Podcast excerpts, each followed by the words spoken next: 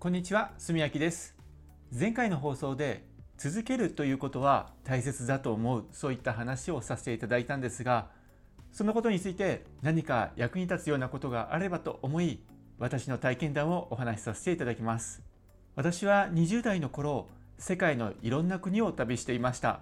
その旅の途中に別々の場所でなんですが世界で活躍している日本人2人に出会いました。1人はボリビアで活躍している日本人のプロミュージシャンでした。1人はエジプトで長年スキューバーダイビングのインストラクターをして有名になっている人でした。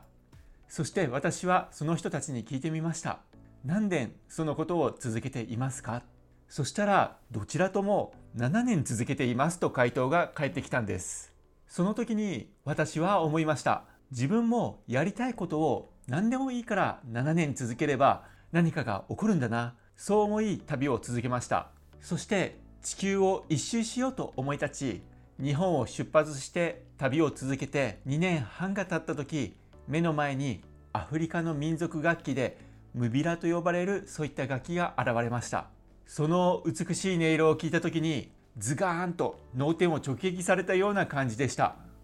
その時にこの楽器を一生弾いていこうと思いました。まさかたった2年で運命の女神が自分に微笑んでくれるとはそんな感じでした。そしてムビラを始めて1年くらいすると日本でライブができるようになりました。7年くらいすると台湾などでもライブができるようになって日本でも大きな舞台に出演させてもらえるようになりました。やっぱり何事も7年は踏ん張るという気持ちで頑張れば運命の女神は微笑んでくれるんだなそう思いました。今は動画編集やウェブマーケティングの仕事もしています。ウェブマーケティングの仕事は時代の流れというものを感じれる点でとても興味深い仕事だなと思ってこれらも続けていきたいなと思ってます。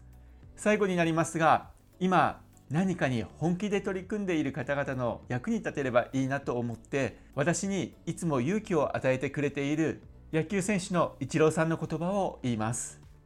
続けるということは才能なんですね。あいつは怪我さえしなければいいプレイヤーだったのにっていうことあるけどそれは違います。続けられなかったら才能がなかったということなんです。よく見るのが自分が始めたことがすぐに結果に直結しないとすぐにやめてしまう。それはもう験担ぎに近いですね。一郎さんの言葉でした。